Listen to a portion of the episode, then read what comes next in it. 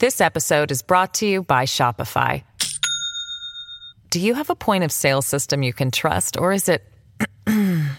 a real POS? You need Shopify for retail. From accepting payments to managing inventory, Shopify POS has everything you need to sell in person. Go to shopify.com slash system, all lowercase, to take your retail business to the next level today. That's shopify.com slash system. え軍事ジャーナリストの黒井文太郎さんでございますよろしくお願いいたしますおはようございます。お願いします。えー今日はですねその世界各地でのその安全保障日本の枠組み含めて聞いていきたいと思うんですがまずはあ中東情勢についてお話を伺いたいと思います、えー昨年10月ということになりますがハマスによるイスラエルの攻撃を行われましてその後軍事衝突へということなんですけれどもさあここに至るまでのこの数年間というのは改めてですけど黒井さん、中東情勢どうだったんですか？それまでっていうのは。そうですね。あのパレスチナに関して言うと、おまあ比較的その紛争はあ大きくはなかったんですね。えーただその去年の終わり、い一昨年になりますかね、えーの終わりに、いあのネタニヤフ政権というのがあーまあできたんですけれども、おまあ彼は選挙基盤があまりいよよろしくないんで極右と手を組んだんですね。そうするともうそのところからですねしきりとその今はガザが問題になってますけれどもあのヨルダン川西岸地区っていうところで、うんはい。えーいわゆるその強硬派ユダヤ系の強硬派の人たちが、うんガンガン入っていって。ん。えーパレスチナの、まあ、元からいる人たちに対していろいろ暴力沙汰を起こし、はい。イスラエルの軍がそれを支援するみたいな、その西岸地区での衝突は非常に増えていったということですね。ただ、まあ、中東全体でいうとあの、まあ、そちらの問題よりはですね、えー我々もお注目していたのはやはりイランの動きですよね。はい。うん。あのイランがあーまあ、そういったそのおペルシャ湾であアメリカとこうごたごた起こしたりとか、うん。あのイラクあたりでのおテロに関与したりとか、はいまあ、そういうイランがいろんな動きをしていたのでイラン大丈夫かなっていうところはありました。はいでそこが10月7日これ突然にというかハマスが攻撃があったんですけどもこれをまああの時にも、えーネタニヤフは読み切れなかったのかどうなのかみたいなお話ありましたけれどもこの辺りの衝突というのは前兆あったんですかやっぱり？あのハマスに関してはノーマークでしたね。はい。まあ、もちろんイスラエルは情報機関あります、シンベトっていう国内の情報機関がハマスをウォッチしてるんですけれども、そのまあ、その後になってからそのアメリカのニューヨーク・タイムズあたりが取材して報じているところですと、その情報機関ある程度情報を掴んでいたと、おただそのお上層部政府の上層部の方が、あーあハマスどうせ達したことできないだろうということで、まあ、準備を怠ったというふうに伝えられています。ね。まあ、それからおよそ3か月経っているわけなんですが、現時点での情勢っていうのは黒井さんどんなふうにご覧になってらっしゃるんですか？そうですね。あのもうとにかく始まってからずっとイスラエル側はですねハマス殲滅とい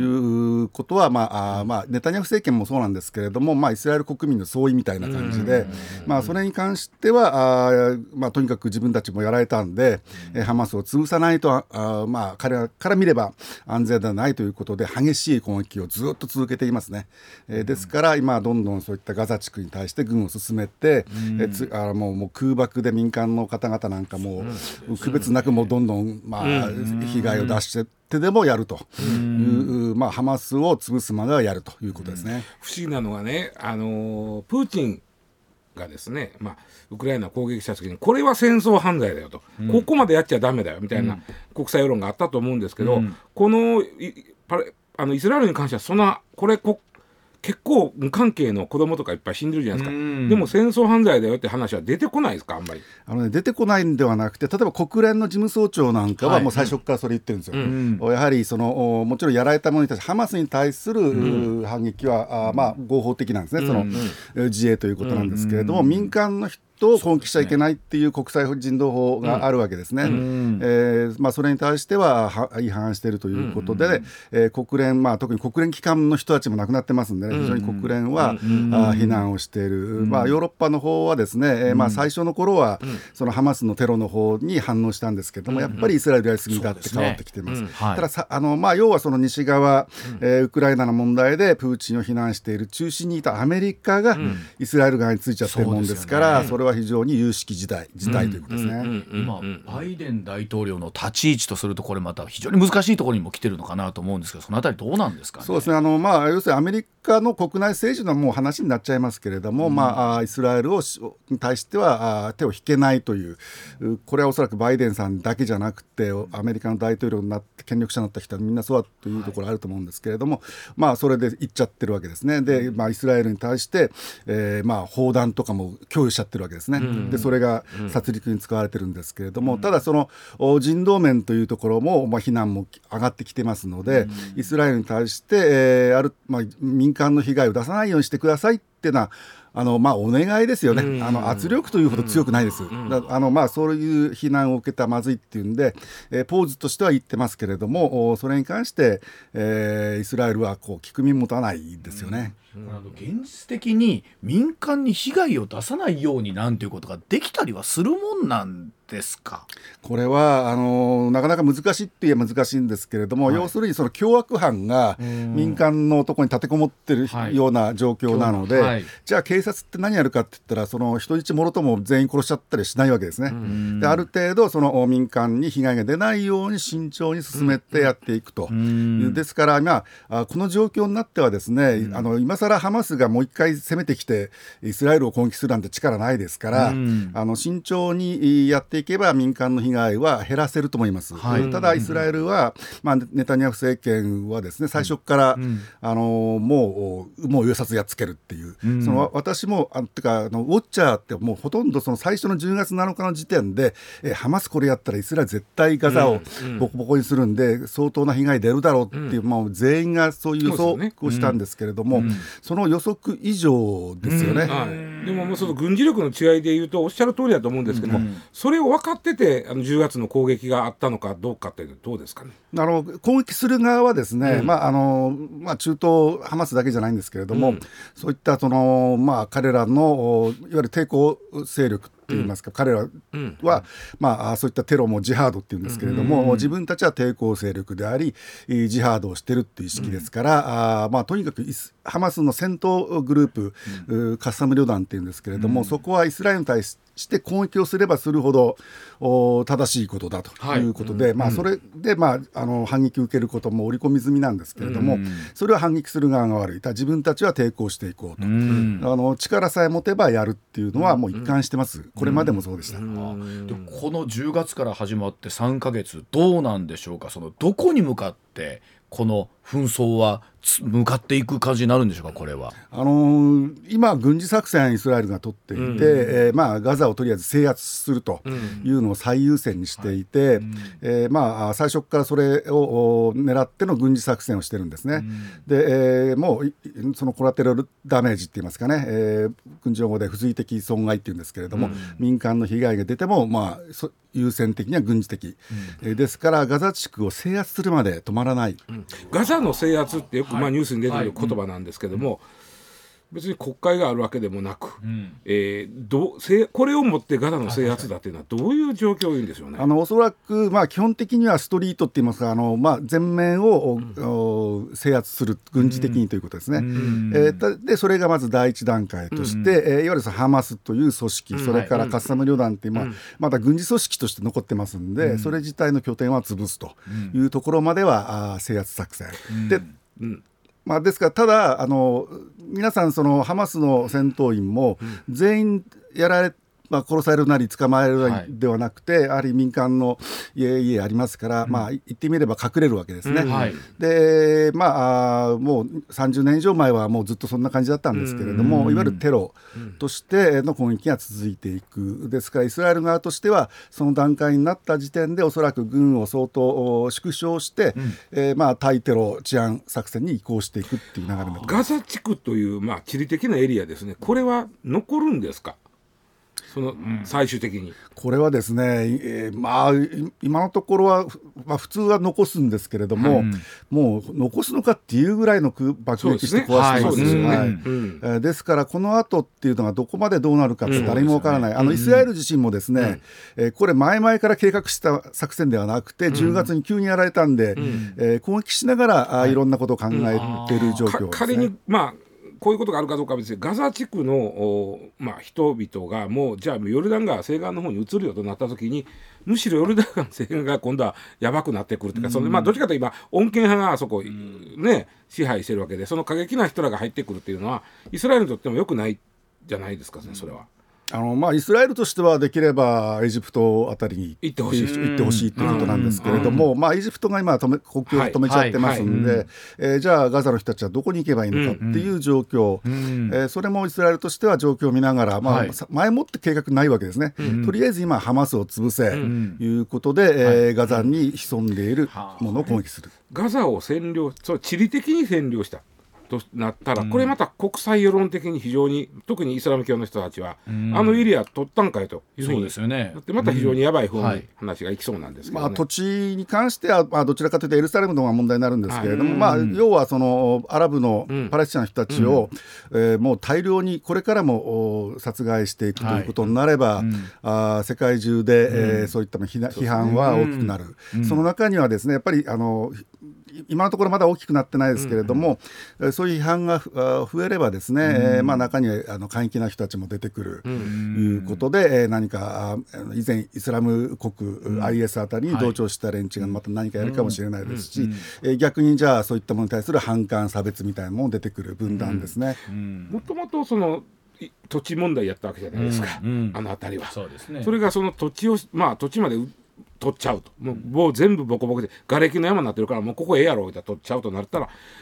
これはまた問題だぞというふうに思うんですけどね。うん。まあ、そうですね、まあ、土地問題はどちらかというと今西岸地区ではいはい。ガンガンこの、まあ、なんていうの注目がガザに行ってガンガンやってますけれどもあのそれはもうイスラムあのイスラエルの中に、もう神から与えられた土地だと信じてる人たちがいますんで、えーまあ、彼らをなんとか抑えなきゃいけないんですけど、まあ、野放し状態です。それでいうとどうでしょう？2024年の展望というところで言うと、この問題、えー黒井さんが注目してらっしゃるポイントは2024年どこになりますか、まずその、まあ、ガザどこまで行くのかって本当に誰にもわからない状況次第でイスラエルも、また変わってきますんで、うん。ただイスラエルを途中で止めるのは難しいとはい。いうことであればですね、なんとかそのお被害がでなるべくへ減らす方向にどれだけできるか、ただ、まあ、2024年もですね、えー特に前半戦はあーあまり楽観できないはい。状況、おプラス私が、あの注目して、まあ、ちょっと先ほども話えーで、まあ、あの言ったんですけれども、やっぱりイランですね、イランはい。はい。うん。イランまあ、このハマスの軍事部門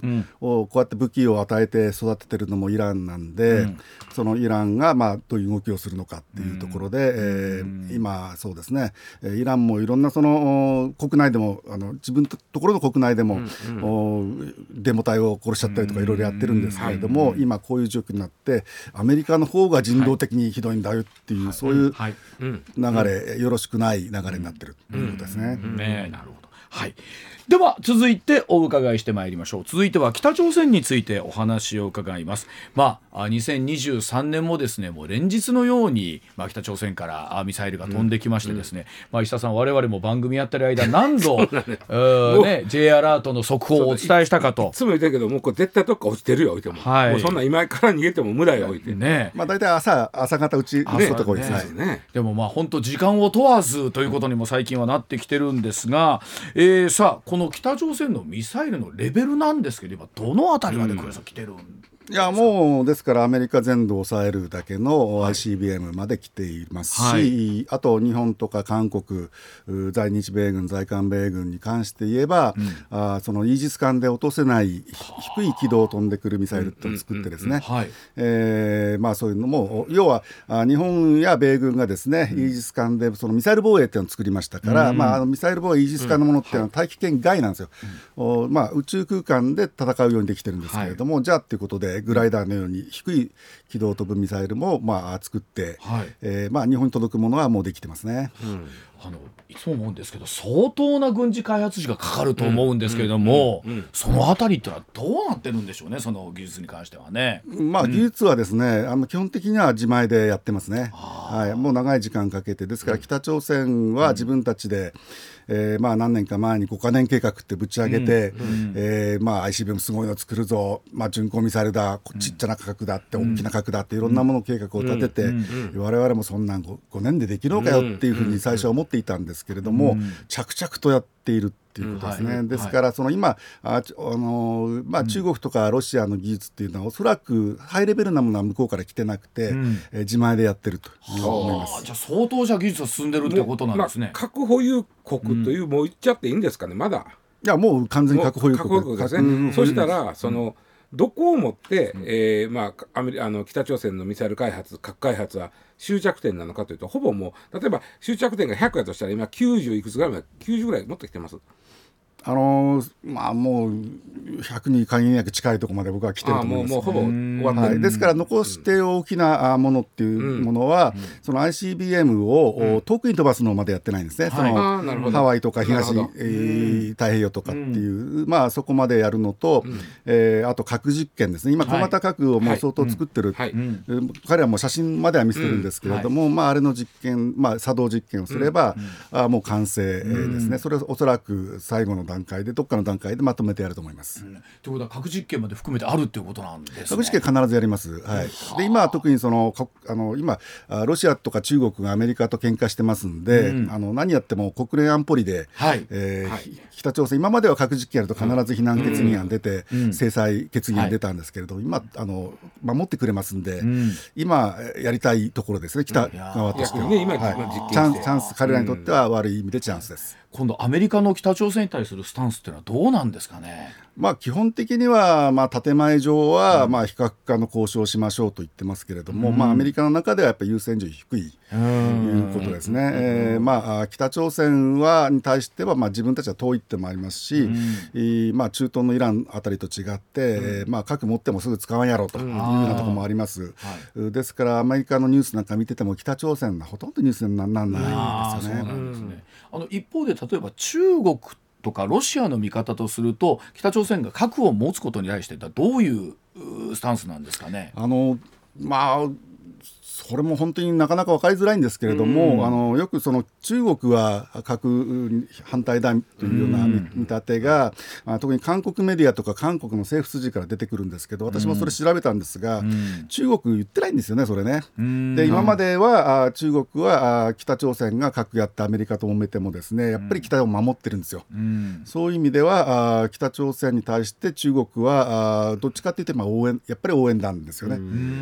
ーで、まあ、プーチンはプーチンで首脳会談までやって、はい。うん。えーまあ、握手してましたから、ね。まあ、あ要はお互いに孤立化を避けるという、まあ、利益で同士なんで。ロシア中国でね。そうですね、はい。うん。ですからこの、おまあ、言ってみればこの悪いことをしたい国々が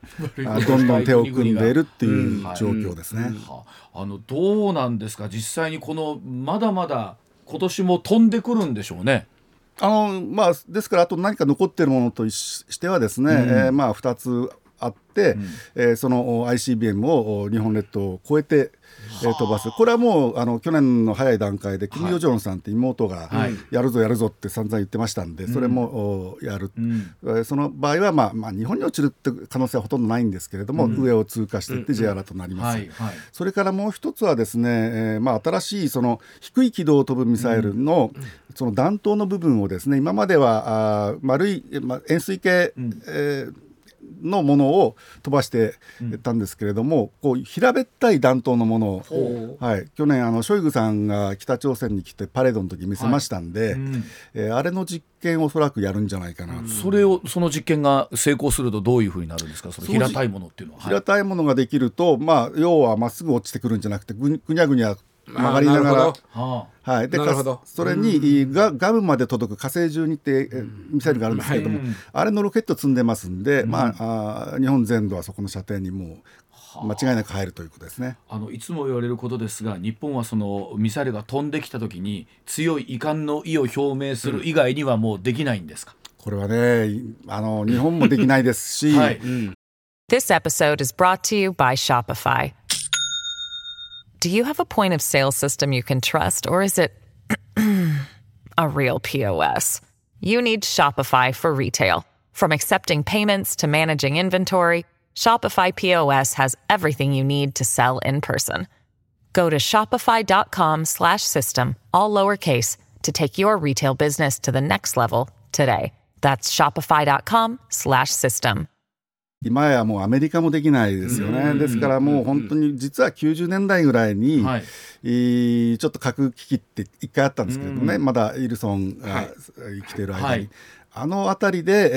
えー何かやっとくべきだったんですよね。はい。あの例えばどんな手があったんですか？その時っていうのその時はあのクリントン政権だったんですけれども、おまあ、限定的なあ米軍によるあのヨンビョンへの空爆さあプランというのがありました。はい、でそれでやっとけばあ、まあ、向こうも少しこう、ビビってですね、えースピードダウンするんじゃないかって期待もあったんですけれども、まあ、当時はあの、えー韓国のキム・ヨンサン大統領がもう絶対それはやるなっていうことでアメリカも躊躇してはい。い。ううちにキム・イルソンあの、まあ、カーターさんって前の大統領はい。が言って、キム・イルソンが、まあ、じゃあ核ちょっとやめるぞってことで空爆を止めた、止めたんですけど隠れてやってたわけですね。そうですね。言うこと聞かん聞きませんでしたもんはい。ね。だからまあそれはやるんだろうなっていうことで、えーもっと厳しくやるべきだったということですね。あの北朝鮮の体制っていうのはどうなってるんですか？ねお嬢さんが娘さんがね最近こう出てきてみたいな感じになってますけれどもどうなっていくんですかね体制として。いやーまだねそれは分からないです。あのまああの子はまだちっちゃいですから、はい。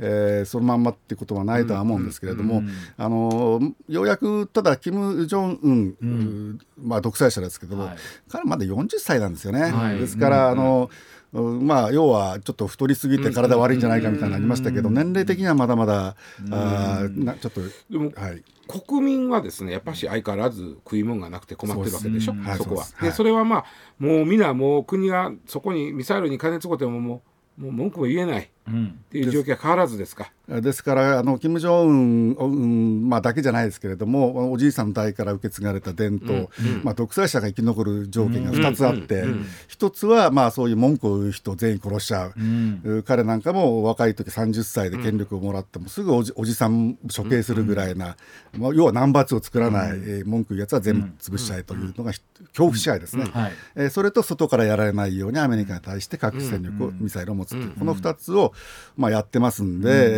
えーまあなんていうんですかね。褒めてはいけないんですけれども、あのそのしっかりあの、独裁政権を維持してる。ある意味独裁政権をさらに固めてきてるわけですよね。はい、あのまあ金正恩あの割とこう馬鹿にする論調もありますけど、えー結構難事業です独裁政権あれなるほど。あど独裁政権を維持するのも難事業なんですね。はい、もちろんあの普通にいい人ぶってほっといたらやれちゃいますなるほと、どはい。あだから彼らにとってはサバイバルかかってます。あの中東、まあ、プーチンとかもそうですけれども、はいはい。習近平もそうですね、えーですからあ独裁政権というのはあまあなんて言いますか本当にもう他の自分たち以外に対しては厳しい、えーまあまあろくでもないことをどれだけろくでもないことをやらないと生き残れない。どっかでね、あの日本ってその北朝鮮内部崩壊してくれへんかなと思ってる、期待してるとこもあると思うんですけど、なかなかその前兆ないですよね。ないですね、うん、ただこれは分からないんですよ、どうなるかっていうのは、まああのはいなってくれればいいなとは思うん。ですけれども、ただ、核ができちゃった以上は、はい。内部崩壊も怖いんです。核がないうちだったらあまだよかったんですけども今や内部崩壊して例えば金正恩がまあ暗殺されるなんかした時に、えー核のボタン持ってる将軍が何するかわからない。あという状況が生まれて、はい。えーこれはその中国とかあのインドとかパキスタンで核,、核持ってますけど、あの国々はねやっぱり軍部がしっかりしてるんですよ。なるほど。北朝鮮はもう軍部もみんなあのトップの、おまあ、犯罪組織みたいな国家ですから、そういう意味では北の核保有ってのは非常に危険です。なるほどね。わかりました。さあそれでは続いてその日本の環境でございます。日本の安全保障についてもお伺いをしてまいりたいと思いますがさあまずは年末ということになりました。12月22日防衛装備品の輸出ルールを緩和する防衛装備移転三原則の運用指針について。これあの石田さんからもね、はい。あのニュースのコーナーはい。で解説ありましたけれども、さあどうでしょう？黒井さんこの日本の防衛装備に関する考え方についてというのは黒井さんどんなふうにお考えでいらっしゃいますでしょう？かうんあのまあ必要性が最初にあってですね、えーまあ、要はウクライナに対して、えー砲弾を、まあ、送るのが足りなくなってきてると、アメリカがあってですね。だから日本おもう、まあ、出せるはまあ僕はそのウクライナに支援すべきだっていう考えなんでそれを支持したいんですけれども、お日本はやっぱり武器輸出に対して国税まあそういったものを決めてます紛ので。争国には出さないという。でまあいろいろ考えて、まあ、トンチみたいな話なんですけれども、おアメリカに逆に送れるようにして、はい。それは紛争国には送れないけれども、じゃあアメリカはそれもらうけどアメリカじゃあ余るから、余ったものをウクライナにっていう、ところてんですよね。ところところてんですね。はい。まあ苦肉の策なんですけれども、おまああーそういった国税とか、まあ、法律もそうなんですけれども、必要性があったら議論して変えればいい、ど正々堂々とやればいいんじゃないかなとこの思います。問題で、あの、くあはい先週取り上げて結はい。構大きなニュースなんだけども、あまり国民の間で議論っていうかそうなってこない。もちろんしてはる人は見てますけどね。これやっぱりね国会を経てないから、こうニュースになりにくいというかうん。議論が見えないんですよね。議論してないから。うん。んこのあたりの議論はどうなんですか？黒井さんあった方がいいなっていうところいやもちろんです、はい、うん。あのですからあの僕はそのおそらく、まあ、それぞれの考えあると思うんですけれども、おやっぱり国際環境変わってきてるんで、えーまあ、日本、まあ、憲法の縛りありますが、あー僕はその日本国憲法全文が好きで、まあ、国際社会に対して名誉ある地位ということであれば、ウクライナを助けるとか、えーそういったそのもちろん侵略戦争に手を出しちゃいけないですけれども、おまあ、困ってる人を助けるために、ある程度警察的なものに参加することはあっていいんじゃないかなという立場なので、えーそういう議論はしたい、えーまあ、前よりはそういう話は出てきてそうですね。るはいますけれども、はい。うん。やっぱりそのどうしても国会紛糾したりとかいうのを避けて、えーまあ、相変わらずトンチそうですね、多いなっていうのはあります。閣議決定ばっかりでポンポコポンポコやっていくんでね。うん。うん。まあ、今回のやつは、まあ、あのいわゆる法律じゃないんで閣議でやれ,、やれちゃう武器三原則なんですけれども、まああのまあ、議論はした方がいいと思います。そうですよね。はい。うんあの特に黒井さんのご専門でもあるんですけどもセキュリティクライクリアランスというところにもなるんですけども情報防衛というところもあると思うんですが改めてこのセキュリティクリアランスというのを黒井さんどんなふうに我々あの皆さんにお伝えすればいいでしょうか？うんあのまあ、要はその情報を守るということなんですよね。えーなので、まあ、前、安倍政権の時にその特定秘密保護法っていうのができて、まあ、あースパイ防止法と違う意味でのケアは、まあ、したんですけれども、お要はその今、中国に対してどうお備えようかっていう話をするときに、えーその日本独自とかだけではなくて、アメリカ、日本、あとオーストラリアとか、はい。あーまあ、カナダとか、はい。えーそういった国々と共通して、えーまあ、いろいろやろうじゃないかっていう、まあ、あ抑止力ということで、まあ、情報共有ってやりたいときに、日本に情報を渡せないよって話なんですよ。うん。おで、まあ、あサイバーなんかでもお日本はそのつい最近もですねアメリカからあアメリカの情報機関が日本を調べたら、まあ、日本を調べるのもどうなんだっていう話 なんですけど、はい。あ中国にバンバンやられてるぞっていうことで、日本に注意喚起して、2年経ったけど日本も直してないっていうんで、もう一回、えー来たっていう話がリークされてましたけれども、やっぱり日本はサイバーのところの防衛も弱いし、えーセキュリティクリアランスって要はあの政府機関とか、民間でも政府にか、き機密に関関与しているところには、まあ、す他のどこの国でもそうなんですけれどもそういったそのおポジションがあって、あなたはこのランクだからここまで秘密はい情報を除けるっていうのクリアランスなんですけれども、まあそれは当然やるべき、問題ですよね。うん。ハードルとしては改めてどんなところ考えられますか？そこに関して言うとね日本の。う。んまあ、ですから誰がどういうふうに決めるかっていうことです。よ、日本はとにかく全部せ秘密ってとこからスタートしてたわけですね。えーまあ、要は他の国々っていうのはここまで秘密です、それ以外はいいですっていう順番の考え方なんですけど、日本は昔からその全部秘密です、えーこれだけ許しましょうっていう考えなので、えーそこのおハードル、まあ、皆さんもそうやって例えば、あの取材お役所に取材なんか行くときに、まあ、基本全部秘密から始まるんですよね。でそこをどうとかってやんなきゃいけないってこれはちょっともう少し、えーやっぱり秘密はどこまで、まあ、もちろん軍事機密とかありますんで、全部オープンではよくないと思いますけれども、まあそこはあ so なんてますか？そういう審査もちゃんとし、まあ、国会とかメディアからもそういうなんて言いますかね、オーバーサイトっていう言い方をするんです、監視ですね、そういう仕組みも作りっていうのがあるんですけれども、まあ、我々そういう話で専門家同士で話することあるんですが、日本の場合はそのセキュあのオーバーサイトが難しいと。例えば国会議員なんかにも、いやあの見させると大体国会議員から情報が漏れるっていう。いやそうですよ、はい。大体我々そこからもらえますから。言うとあかんないあのでもあの役所行って、ね、全部黒塗りのもんが出てくるとあるじゃないですか、それ黒塗り全部黒塗りから始まるんだもんだって、でこれは嫌ないか嫌ないかなっていくんですもんね、本来はここはこっからはあかんでと、そこからここは見ていいよっていうふうにせなあかんだけど、はい、全部が黒くなってるから全部黒くなるから。結局何も見られないってそうそう結局全部黒塗りしてるってことは、ま、あの保持する方も下手くそなんですよね。全部黒塗りしときゃええってなるから。この辺りはどうなんですかね。もともとのきっかけみたいなところがもう違うんですがスタート時時点みたいなものが考え方のね。うん。なっちゃうんでしょうな、ねえ。あのところでその意味ではどうなんですか？あのスパイ防止法というのもよく言われてますけども黒井さん。この辺りっていうのは日本での議論っていうのはどうなっていくんでしょうね？まあ、スパイ防止法はね前にもちょっと出て潰れたことがあるんですけれども、まあ、それの代わりに作ったのが特定秘密保護法ですね、うんはい。えーですからスパイ防止法ってどうしてもその政治的にバトルになっちゃうんでということで、まあ、違う形にして、あとまあ自衛隊法でもですね、えーいろいろその軍事機密に関してはあります、なので、まあ、情報、まあ、スパイ防止法ってのはスパイ活動そのものに対するまあ、事件化する前からの法律で、まあ、縛りはきつくなります、でまあ、あった方がいいんですけれども、あの要はそのオーバーサイトなんですよ、その誰がそれを審査するのかっていう問題で、えーまあ、そういうそのアメリカは大体議員のあの情報委員会というようなところが、まあ、とあの議員の中にいその全員議員じゃなくて、そういう小委員会みたいなのを作って、そこから情報出ないようにし、まあ、きちんとできてるわけですね、イギリスなんかも情報委員会っていうのがその首相の周りにあって、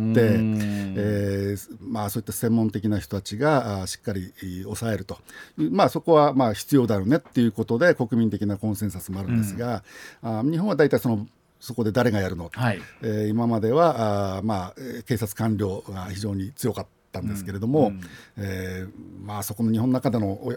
お役所同士の綱引きもありますね。うん、あの黒井さんこのお話の中でも特にやっぱりこの日本は情報戦みたいなところに対する弱さみたいなここも非常に際立って弱いっていう話をねそうですよくねはい、あのまあ、とりあえず今は喫緊にやらなきゃいけないのはサイバー防衛ですね。えん。ーこれは、まあ、ある程度分かってきたんで、えーじゃあじあの今まではその警察中心とは内閣官房中心にサイバー犯罪対策だったんですけれども、もう国防とし防衛としてやらなきゃ中国とかやってるんでっていうことで自衛隊に部隊を作って。まあ一昨年500人、えーまあ今年は去年500人、今年の春で900人ぐらいになって、来年の春で2300人ぐらいするんですので、うん。まあ増えてきていいじゃないかって思うんですが、もう中国あたりはもう何万人もいるんですね。あ。アメリカもロシアもあと北朝鮮でさえ7000人以上いますから、まあ、人数が多ければいいってもんではないんですけれども。ーその人たちは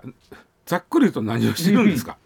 あの要はサイバー戦ですから、はい。あのスパイ行為をしてハッキングですね基本的に。は。いや攻めていってるわけです。攻めていくあの、まあ、あの日本は最初は守りだったんですけれども、えー守りと、ね、攻めるっていうちょっと難しいんですよその区別が。まあ、入ってきてどっかウイルス巻かれたらそれだけを調べて遮断すればいいかっていう、それだけではダメで、攻撃元に対してもおある程度やんなきゃいけないそのあの、まあ、どっからオフェンスでどっからディフェンスって結構難しくて、まあ、これ世界でもちょっと議論はあるんですけれども、現実はその議論してる間にももうどんどん進んじゃってます。で日本でも能動的サイバー防衛が必要だねっていうよくわかんない言い方で、うんある程度、はい。あのもうおやれややるのは必要になってます。まあそのイメージは悪いかもしれませんけどハッカー集団を作ってるという言い方でよろしいんですかね。基本的にはそういうことですね、はい、ですからそのハッカーいわゆるホワイトハッカーっていうんですか、あ必要なもので日本はねそういう技術者いっぱいいるんですけれども、まあ、優秀な方やっぱ民間にいらっしゃるということで、まあでも来年ちょっと国会でちょっともう議論出るのがもう分かってるんですけれども、ちょっと別枠で給料高い優秀な人いややってるんでよそうですすよね。そうそう、だから年収2000万ぐらいでやってったらどうだって話になってます、はい、民間もっと出しますよ、はい。そうなんですよ。だからそれで来れるかっていうも話があるんですけ2000ど。万円だ民間もっと出しますわ。そういうことなんですよ。あの僕わかんないですけどそのソフト面とハード面とあると思うんですけどそのいわゆる技術的な部分の日本のそのサイバーというの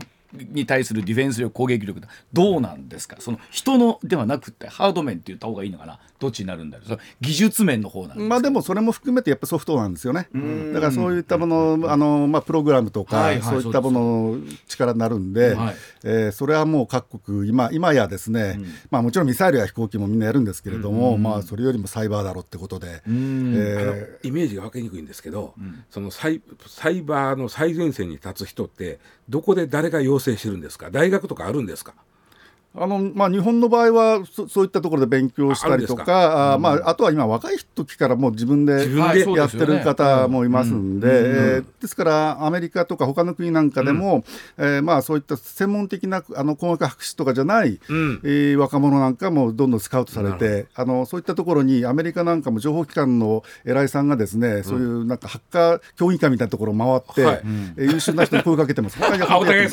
はい、ですから大学出てなくてもいいんですよ。あそうでしょうね、はい。関係ないですもんね。ね。あの黒井さん最後にね、そのこれからは認知戦というところにも注目したいというところなんですけれどもいわゆるそのフェイクをかけて揺さぶるみたいなことっていうのも今後また起きてくるんですか？もうすでに起きてますよね。ですからその、まあ、最初はねあのロシアがそのはいアメリカで Q アノンとかああいうのもけしかけたりとか、ん。あそういうのやったら意外と今 SNS 時代になっちゃってるんで、ん。えーまあ、非常に効果が高い。ね。はい。だから今年2024年はまあ大きな選挙は世界中では、まあ、日本でもありますけど大きな選挙は世界中でありますよね、そうそうそういう AI を使ったようなフェイクニュースの流し合いっこっていうのはすごいんでしょうね今もう年大変なことになると思います。ね。これだからねあのおそらくラジオを聴きの皆さんもどれがフェイクでどれがそうでないかっていうの特に海外の映像だとより分かんないことっていうのが多いと思うんですけどこれだからどうしたらいいんですかね？うんあのこれね難しいんです。我々はまあまあ職職業としてそれを毎日見見分けなきゃいけないんで、まあ、まあずっとそればっかりやってますけれどもそれでも難しいんですけれども、あの例えばそのよくあの講演会なんかで呼んでいただいてよくそういう質問いただくんですよ。はい。でまあ本当に78年56年前ぐらいまでは、まあ、全部鵜呑みにしないで、えーある程度自分であの調べになっていくつかこことここと3つぐらいのところに行ってっから言ってるんだったらっていうことで、えー確認してくださいって言ってたんですけれども、今ねそれやっちゃうと特に SNS とかだとその陰謀論っていうのがは一回はまっちゃうと、同じニュース同じような陰謀論がバンバン入るってはい。うアルゴリズムで、えー来ちゃうんですね。なるほど、えーなのでれ興味あるんだっつって。はい。ですからその自分で調べるっていう作業に入っちゃうと逆にそういうのにはまっていくとなるほど。なるほど。陰謀論に巻き込まれていくわけ。巻き込まれてはい。はい。そのもうそういうパターン非常に多いです。あー。ですからその YouTube とか、あーそういったものにはまるとですね、えーまあききちんと見見分け方ってあるんですけれども、なかなか難しい、なので私がおすすめいつ最近おすすめしてるのは、はいニュース検索をしてくださいってことなんですよ。ニュース検索。はい、あの例えば検索サイトで、キーワードで我々はこれどうかなと思ったら調べるじゃないですか、で一般の普通にやっちゃうと、えーもうアルゴリズムで変なやつがどんどん上位に来ちゃうんですよ、でそこの例えば Google とかでもニュースっていうあの画像、あの動画、ニュースニュースでやると、まあ、報道機関がやったそれのものがダーって出るんですね、そうするとどこの報道機関がそのニュースをと捉えてるかっていうのが割と早く分かるんですはね。い、はい。はい。はいそうするとですねこれは怪しいなっていうと、えーなんかそのおイギリスのタブロイドとか、まあ、あのよく聞いたことない変なニュースサイトが バンバン出てくるんでこれはちょっと怪しいな。なとるほどなるほど、でやっぱりその、まあ、日本で言えば大手のお新聞社さんが、まあ、複数で、えー取り上げてれば、まあ、割と可能性としては高い、特に海外僕はあの国際ニュースですから英語でそれやるんですけれども、そうすると例えばニューヨーク・タイムズとかあワシントン・ポストがや打ってれば、まあまあまあそこそこ裏取ってるんだろうな。るほど。複数いうのは大事ですね。そうですね。一つやとそれそこも騙されてることがある、はい。ただそれで長くやってると、うん。あの大体あのどこの例えばインドのなんとかってところは大体インチ券多いとか、大体分かあと僕思うんですがあの過去のニュースこの AI が出てくる前の例えば2020年ぐらいのニュースとかとの整合性をチェックするというのを僕よくやるんですけどもこんな急にこんな変わるはずがないやないかとは思うんですよね。うん。だから本当にむやみやたらにこう検索広げすぎちゃうとそう。その陰謀論の網にかかっちゃうってニュースというところから検索してみるだけで情報の捉え方が、僕はあの、あの割と仕事上、なんか今日起こったことどうですかっていうようなメディアさんからの問い合わせがあるんで、あんまり深く調べる時間がないときにはもうニュース検索バーっていきます。確かに。SNS からいくとやばいですね。確かに、はい。絶対そうです。いや本当お話尽きないところころでございますが本当にまあまあ安全保障とはどうあるべきかというのは情報面からそして現在の世界情勢合わせてお話を伺いました。黒井文太郎さんでございました。どうもありがとうございました、はいありがとうございました。